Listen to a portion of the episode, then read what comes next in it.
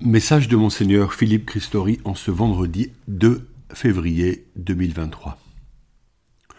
Tous les jours, au temple et dans leur maison, sans cesse, ils enseignaient et annonçaient la bonne nouvelle. Le Christ, c'est Jésus. Acte 5 au verset 40. Merveilleuse mission que celle des premiers disciples de Jésus, poussés par l'Esprit, osant sortir sur les places publiques pour aller à la rencontre des gens. N'est-ce pas une source d'inspiration pour tout baptiser? Les apôtres poussés par le Saint-Esprit ne vont plus se taire après l'expérience fondatrice de la Pentecôte. Ils transmettent à tous les paroles de Jésus et leur permettent ainsi de devenir disciples. Oui, Jésus attend ce courage et cette audace de la part de tout disciple baptisé. Parcourons à nouveau ce qui s'est passé après la Passion. Quand Jésus-Christ fut ressuscité, après les quarante jours passés avec les disciples, il leur donna ses ultimes recommandations. Allez de toutes les nations, faites des disciples, baptisez-les au nom du Père et du Fils et du Saint-Esprit, apprenez-leur à observer tout ce que je vous ai commandé, et moi je suis avec vous tous les jours jusqu'à la fin du monde. Matthieu 28 au verset 20. Selon le premier évangile, la transmission des enseignements du Maître est le centre de l'action de l'Église qui est envoyée vers tous les peuples, faire des disciples, comme Jésus l'exprime, est directement relié à la transmission des paroles et des actions de Jésus. Un disciple n'est-il pas une personne qui écoute et imite un maître? Aussi, pour transmettre, il faut des disciples nourris de la parole qu'ils mettent véritablement en œuvre. Comme chrétiens, nous ne pouvons pas nous contenter d'aimer les belles paroles de Jésus, nous devons les mettre en pratique pour que notre maison soit bâtie sur le roc, apte à affronter les vents tempétueux. Dans la vie courante d'une communauté paroissiale, cette transmission se fait de diverses façons. Elle est d'une part organisée et elle est d'autre part spontanée.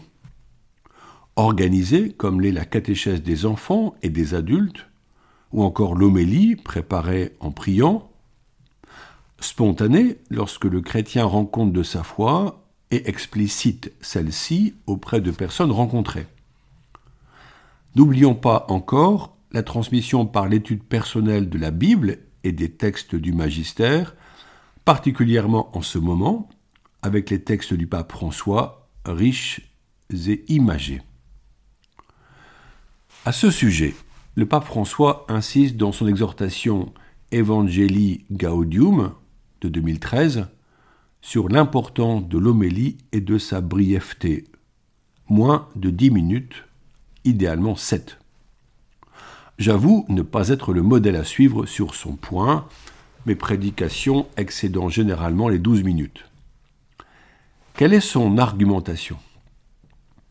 L'homélie appartient à la liturgie de la parole, elle fait partie de l'action liturgique et ne doit pas être une conférence ou une leçon de philosophie. Elle doit, dit le pape, inclure une pensée, un sentiment et une image, afin que les gens ramènent quelque chose chez eux. Il en parle dans son discours à l'Athénée pontificale Saint-Anselme à Rome, vendredi 20 janvier. Elle est un sacrement, l'homélie, dans le sens où elle je le cite encore, peut être une expérience intense et heureuse de l'esprit, une rencontre consolante avec la parole de Dieu, source constante de renouvellement et de croissance. Fin de citation. Elle est aussi une médiation de la grâce, dit-il. Aussi doit-elle être préparée dans la prière pour que l'Esprit parle par elle. Elle permet de recevoir et de comprendre la parole de Dieu proclamée durant la messe afin que les fidèles l'actualisent dans leur propre vie personnelle et ecclésiale. Comme la parole vient du Verbe divin qui s'est fait chair dans le sein de Marie, la prédication conduit à Jésus-Christ. Jamais le prédicateur ne se situe au centre de son propos, il s'efface. La brièveté de l'homélie permet un juste équilibre dans le déroulé où toutes les parties ont leur place, particulièrement la consécration eucharistique, la prière qui la suit et la communion. En effet, la célébration de la foi est plus importante que les mots d'un prédicateur, si talentueux soit-il. Or voici que les apôtres ont bénéficié de l'exemple de Saint Paul, l'apôtre des nations païennes, qui écrit pourtant qu'il balbutie. Je le cite, C'est dans la faiblesse, craintif et tout tremblant, que je me suis présenté à vous. 1 Corinthiens 2, verset 4. Le 25 janvier, nous avons célébré sa conversion. Paul se prénommait d'abord Saul. Il apparaît pour la première fois dans les actes des apôtres lors de la lapidation du diacre Saint Étienne. Saul est alors un jeune homme qui veillait sur les manteaux de ceux qui lapidaient Étienne, voir acte 7. Sa participation à ce crime l'encourage à se former comme pharisien à l'école du rabbi Gamaliel. Puis Paul, constatant l'ampleur du mouvement des disciples de Jésus de Nazareth, et considérant cette nouvelle doctrine comme une menace semant le désordre théologique et social dans le peuple juif, met toute son ardeur à arrêter hommes et femmes pour les faire juger et mettre à mort. Saul est donc un persécuteur dont le pouvoir s'étendra au-delà des frontières de Palestine. Il a reçu autorité pour aller à Damas, continuer son œuvre de, de purification religieuse. Aux portes de Damas, frappé de cécité, il abandonne sa prétention de justicier et entre dans une expérience inconnue. Il ne voit plus avec les yeux du corps et il devient aveugle spirituellement par la volonté du Seigneur qu'il prétend servir. Sa formation très poussée, sa pratique cultuelle fidèle, sa connaissance des lois directement inspirées, tout cet édifice vacille en lui. Comment est-il possible que le Dieu unique, que Paul sert conformément au commandement de la Torah, lui inflige-t-il cette souffrance? Il redevient un enfant incapable de se mouvoir seul. Il doit apprendre à entrer en relation avec Jésus, qu'il ne connaît pas encore personnellement, et qu'il persécute en martyrisant ses disciples. Qui es-tu? est la seule question qui sort de ses lèvres bredouillantes. Je suis Jésus que tu persécutes, lui dit la voix. Acte 22 au verset 8. À Damas, c'est Anani qui reçoit mission de l'Esprit d'accueillir Saul aveugle, de lui imposer les mains pour lui rendre la vue. Aussitôt tombèrent de ses yeux comme des écailles, et il retrouva la vue, il se leva, puis il fut baptisé. Acte 9 au verset 18. Saul devient Paul, un homme rené en Christ, un être nouveau, celui qui apprendra durant trois années, en vivant auprès des apôtres, les enseignements que Jésus a confiés à son Église naissante. Paul réalisera alors que chaque fois qu'un chrétien est exécuté, c'est le Christ qui est personnellement meurtri. L'Esprit lui enseignera que la vie dans la grâce consiste à laisser le Christ vivre en soi, à ne plus conduire soi-même le cours de sa vie, mais à demander au Saint-Esprit de faire toute chose en soi. Saul passera de sa volonté propre à une nouvelle obéissance à l'Esprit. Dorénavant, Paul se fera pauvre de cœur pour offrir au Christ de prendre toute la place en lui. Ensuite, une vie nouvelle faite de voyages apostoliques commencera. De longs séjours de plusieurs années pour instruire et fortifier les communautés, tout en travaillant comme fabricant de tentes pour avoir un revenu.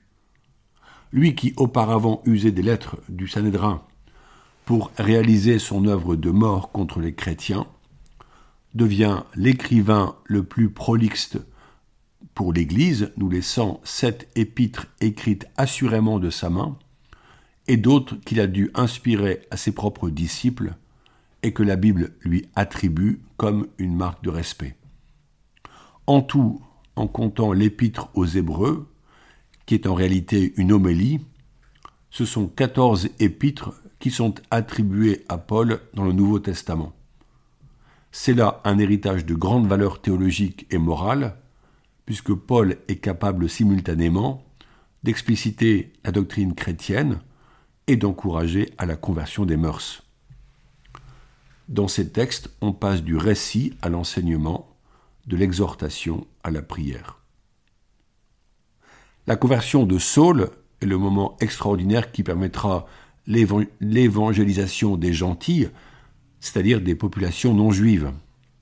Sa prédication demeure le modèle de l'audace, comme celle qu'il fit à Athènes auprès des philosophes, voire acte 17, leur expliquant que le Dieu inconnu qui a son autel parmi le panthéon grec s'est vraiment manifesté, qu'il se nomme Jésus, qu'il est mort et ressuscité.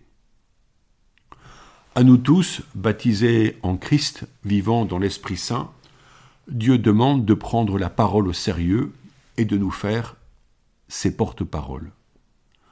Face aux tentations du malin, Jésus répond par la parole. Nous aussi, fortifiés par notre intimité avec les enseignements de Jésus, pouvons faire face aux défis et aux épreuves de la vie en société. Nous ne sommes pas abattus, car nous savons que Jésus est là, présent même dans les tempêtes du quotidien. Les catéchumènes que nous baptiserons à Pâques attestent cette découverte merveilleuse. Avec Jésus, nous ne sommes pas seuls. Prions en ces jours pour l'année commencée. Prions pour les hommes et les femmes en souffrance que nous pouvons confier à Notre-Dame. Seigneur Jésus, regarde ses frères et ses sœurs souffrant dans leur corps de tant de maladies, mais sur leur chemin des personnes qui sauront les comprendre et les accompagner. Seigneur, sois la force des hommes et des femmes qui subissent de persécutions physiques ou encore morales, eu égard à leur foi en toi. Ils témoignent leur détermination à t'être fidèles soulage leur peine.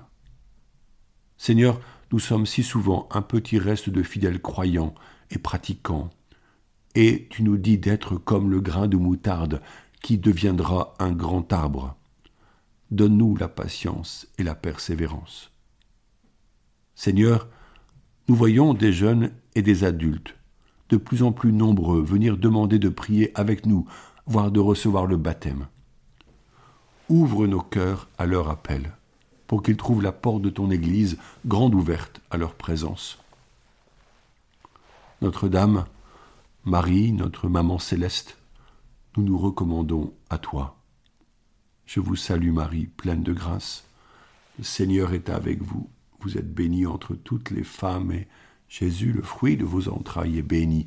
Sainte Marie, Mère de Dieu, priez pour nous pauvres pécheurs, maintenant et à l'heure de notre mort. Amen. Bonne journée.